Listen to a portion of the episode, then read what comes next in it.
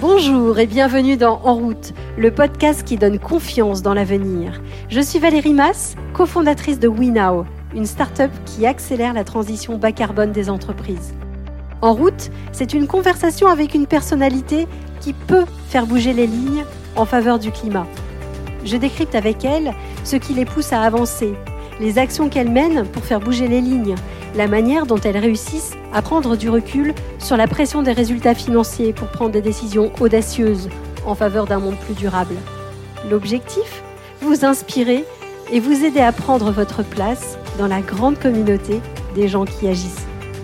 Aujourd'hui, j'ai le plaisir de recevoir Elisabeth Gaillard. Elle est directrice marketing de Colas, le leader mondial de la construction et de l'entretien des routes. Elisabeth a un parcours passionnant. Jeune, elle décide de se former au métier de l'environnement et commence sa carrière dans l'analyse des politiques environnementales puis agricoles. En 2002, elle rejoint l'ADEME où elle va être à l'origine du bilan carbone. Et on va en parler plus tard. Puis, elle change d'univers et rejoint Veolia Environnement et puis Colas. Avec Elisabeth, nous allons parler bilan carbone, éducation au climat ou encore porte-monnaie CO2. Vous êtes prêts à changer votre vision du monde? Alors, en route Bonjour Elisabeth. Bonjour Valérie. Merci d'avoir accepté de répondre à notre interview. Alors j'avais une première question Elisabeth, vous qui avez une longue carrière dans le développement durable, quelle est votre vision aujourd'hui sur euh, l'état de la prise en compte du réchauffement climatique par les individus, les États ou encore les entreprises? Déjà, moi qui ai euh, plus de 25 ans de recul sur le sujet, j'avoue que je suis positivement estomaquée par l'accélération qu'on observe depuis quelques mois. Donc ça, c'est extraordinaire, cette opportunité. En même temps, là où ça m'interpelle, c'est attention au phénomène de mode. Moi, c'est vrai quand je m'y suis mise, c'était pas du tout la mode. Donc c'était que des gens qui étaient convaincus. Aujourd'hui, je suis entre guillemets effarée par le nombre de gens qui se revendiquent. Moi, je fais de la RSE et je ne sais pas ce qu'ils mettent derrière, en fait, et je ne sais pas quelles compétences ils ont. Et ça, je pense que c'est un des grands défis. On a affaire à des phénomènes extrêmement complexes. Le processus de prise de décision est extrêmement euh, difficile à prendre, et cette complexité, elle n'est pas accessible à tout un chacun. Et néanmoins, il faut pouvoir la rendre tangible aux uns et aux autres. Il faut la rendre tangible, je suis bien d'accord avec vous. Et d'ailleurs, je crois que vous avez participé à travailler dans ce sens-là, puisque euh, lorsqu'on a préparé l'interview, vous m'avez raconté que vous aviez participé au lancement du bilan carbone. Vous avez cet état des lieux des émissions de CO2 que les entreprises, les individus ou les États peuvent faire pour mesurer combien de, de CO2 ils émettent. Est-ce que vous pouvez me raconter l'histoire? En 2002, euh, tout début d'année, je suis arrivée euh, à l'ADEME et là, euh, mon chef me dit euh, tiens, on a fait faire euh, un travail par un certain Jean-Marc Jancovici, une méthode de calcul d'émissions de gaz à effet de serre. Est-ce que tu peux la mettre en ligne sur le site de l'ADEME? J'ai tout de suite compris que c'était un sujet majeur et qu'il fallait qu'on fasse autre chose que juste mettre en ligne l'étude qui n'aurait été vue que par quelques personnes qui par hasard tombaient dessus. J'ai proposé quelque chose de beaucoup plus ambitieux, tout un protocole d'expérimentation dans lequel on a formé quelques bureaux d'études tests. Ils l'ont testé auprès euh, d'entreprises et de collectivités euh, publiques. Et ça nous a permis, euh, d'une part, de nous dire oui, c'est possible, on peut facilement former des gens qui ensuite peuvent mettre en œuvre la méthode et qui permet de donner des pistes d'action aux entreprises qui, vont l'utiliser. Fin 2003, il n'y avait pas d'outils faciles d'accès et utilisables dans tous les domaines. Donc ça a vraiment rencontré un, très grand succès et j'étais fière de participer euh, à cette aventure. Génial. Alors, si, on revient juste un tout petit peu en arrière, vous aviez choisi, euh, toute jeune étudiante, de vous former au métier de l'environnement. Un choix relativement étonnant, puisque à l'époque, on ne parlait pas autant d'environnement ni de climat. J'avais une question, est-ce que vous étiez déjà sensible à la notion de réchauffement climatique? Non, c'est plutôt euh, parce que c'était créateur de sens. Je me souviens euh, d'une visite d'une entreprise euh, qui fabriquait des gâteaux au caramel, etc. Et je me suis dit, mais je ne me vois pas du tout travailler là-dedans. Pour moi, ça n'a pas de sens. C'est plutôt une motivation de service public et donc de contribuer au bien commun qui m'a conduit à aller dans ce domaine. Alors aujourd'hui, vous êtes directrice marketing chez Colas. Colas, c'est un grand constructeur de routes. Et on sait aujourd'hui que euh, lutter contre le réchauffement climatique va passer par une, un changement dans les mobilités qui sont très euh, émettrices de CO2. Est-ce que ça veut dire la fin des routes? Est-ce que ça veut dire un changement de business model pour Colas? Notre métier, c'est d'accompagner euh, l'évolution euh, des mobilités. Euh, Colas, c'est une entreprise qui a 90 ans et qui est quasiment née avec le véhicule thermique. Hein. Bien sûr que le changement climatique est un véritable défi pour notre activité et que les modèles nous montrent que si on veut être maximum de degrés de hausse de température, eh bien, il va falloir qu'on change drastiquement notre business model. Euh, néanmoins, euh, ceci euh, ne marquera pas la fin de la route parce que la route reste ce qu'on considère comme le premier réseau social et il y aura toujours besoin de mobilité et de déplacement des biens et des personnes hein, puisque ça fait partie de la vie. Ça va cohabiter avec les autres modes. Alors comment ça se passe du côté de vos clients qui sont plutôt, je crois, les collectivités, vous vendez plutôt en, en, B2B, comment se sont-ils emparés de la question climatique? Force est de constater euh, qu'il y a euh, une maturité qui est très différente selon les parcours personnels des, personnes et puis selon l'orientation qui va être donnée par le maire. Ce que l'on regrette, c'est qu'on reste sur un marché qui reste piloté par les prix. Parfois, une solution environnementale peut être plus chère, ce qui n'est pas toujours le cas, bien entendu, euh, mais le critère de la mieux-disance environnementale, malheureusement, euh, ne domine pas encore les appels d'offres aujourd'hui. Et nous appelons de nos voeux à ce que ça devienne euh, un critère beaucoup plus fréquent à l'avenir. Est-ce que vous arrivez dans votre poste aujourd'hui à insuffler et garder ce sens que vous cherchiez en étant jeune? Quand le virus est inoculé, euh, il disparaît pas et c'est des convictions qui restent chevillées au corps. Donc oui, ça a toujours euh, contribué à animer ma façon de travailler. Pour moi, il n'y a pas tellement de différence entre euh, ce que je faisais il y a 25 ans et maintenant. C'est toujours une problématique de transformation de l'entreprise et de prise en considération de l'évolution du monde extérieur. Pour moi, il y a une grande continuité dans la conduite de la transformation faire évoluer le business model, c'est aussi faire évoluer la conscience de, de, l'entreprise. Je pense que le vrai challenge, il est plutôt au niveau des dirigeants pour qu'ils en aient une conscience forte de l'impératif que ça représente. Comment motiver les, dirigeants justement à s'emparer de ce genre d'outils pour euh, accélérer l'action climatique dans leurs entreprises? Je pense qu'il y a déjà une partie euh, qui vient d'eux-mêmes en tant qu'individus. Euh, qu'est-ce qu'ils connaissent et qu'est-ce qu'ils euh, sont prêts à faire personnellement sur ce sujet. Aujourd'hui, ce qu'on constate, et c'est avec grand plaisir, que le sujet du climat devient un sujet réellement stratégique et qui est traité au plus haut niveau des entreprises. Et ça, eh ben, c'est un levier pour pouvoir mettre en place des stratégies qui intègrent l'ensemble des dimensions des activités qui ont un impact significatif sur l'empreinte carbone de l'entreprise, que ce soit son activité propre, mais aussi l'amont et l'aval de ses activités. Oui, mais vous disiez que le vrai challenge était de sensibiliser les dirigeants euh, pour qu'ils en aient une vraie conscience de ce réchauffement climatique.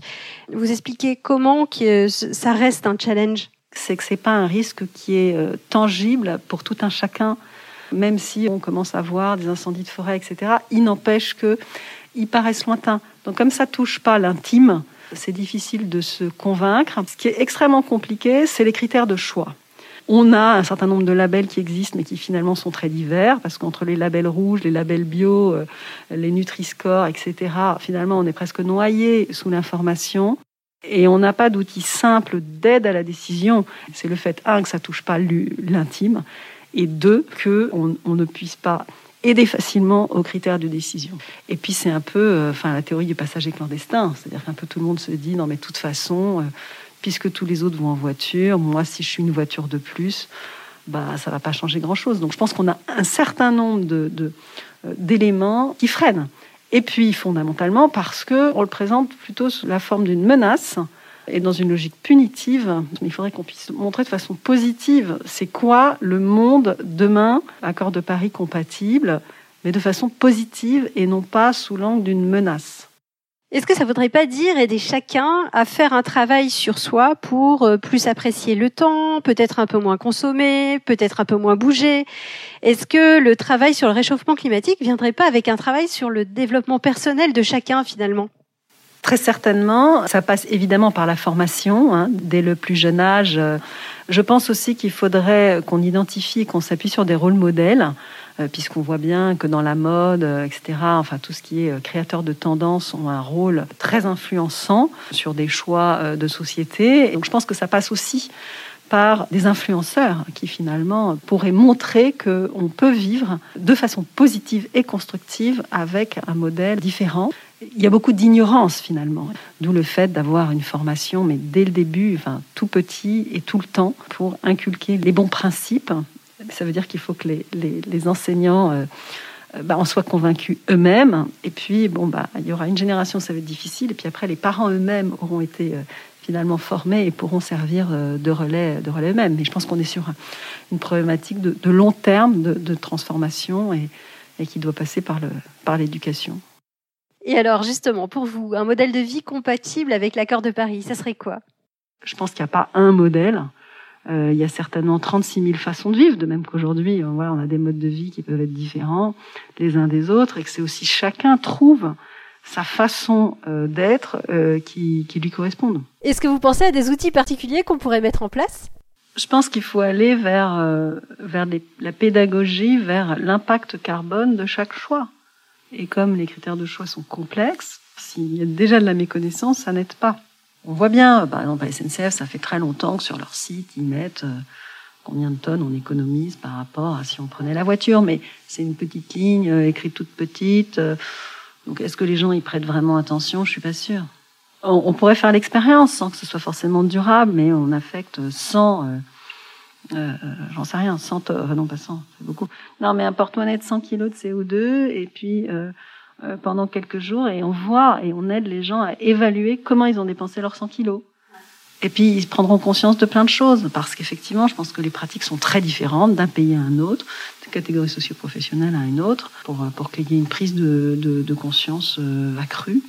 Et je pense qu'on pourrait faire des expériences assez rapidement auprès d'un pool de, de population, euh, comme on fait des suivis, des suivis de consommation H24 pour certains pour certains produits, bah là, de regarder, de suivre pendant. On pourrait bien faire une émission de télé où on suit pendant euh, une semaine une famille qui a 100 kilos et puis on voit ce qu'elle fait, les questions qu'elle se pose. Et ça peut être aussi une façon d'aider à la prise de conscience. Euh, peut-être que c'est aussi des outils qui permettent que les gens se rendent compte. Euh, si on a un porte-monnaie carbone, si j'achète un objet peut-être pas cher parce qu'il vient de Chine, mais finalement il a fait beaucoup de kilomètres, si euh, j'ai son prix carbone, peut-être que j'aurai plus conscience. Donc euh, c'est sans doute par ce genre d'approche de, qui permettra de vraiment euh, faire toucher du doigt les, les pratiques et l'impact qu'on peut, qu'on peut avoir.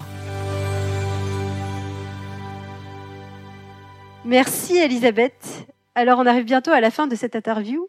J'ai l'habitude de poser quelques questions rapides à chacun de mes interlocuteurs. La première question que j'avais envie de vous poser, c'est si vous aviez une baguette magique pour accélérer la lutte contre le réchauffement climatique, qu'est-ce que vous feriez? Je travaillerais sur la mise en place de programmes de formation à tous euh, les âges, à la fois scolaires, mais aussi à tous les âges de la vie, pour permettre à tout le monde d'être sensibilisé euh, aux enjeux euh, du changement climatique. Parce que ce que je constate, c'est qu'il y a beaucoup d'ignorance sur ces mécanismes qui sont complexes et sur l'impact d'une activité qu'on peut avoir à titre personnel et que si on veut pouvoir agir sur le comportement des personnes, il faut que les gens comprennent l'impact qu'elles euh, ont.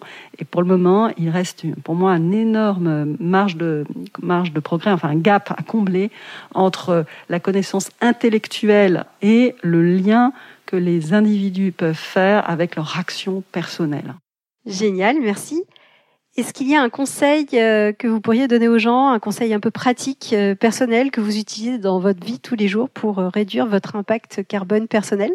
Favoriser au maximum euh, l'économie locale. Euh, je suis bien placée par mon parcours euh, pour savoir que l'agriculture bio peut avoir des bénéfices sur certains aspects environnementaux, mais certainement pas sur la question du CO2, parce que la production agricole bio française est déficitaire et le bio vient forcément de loin.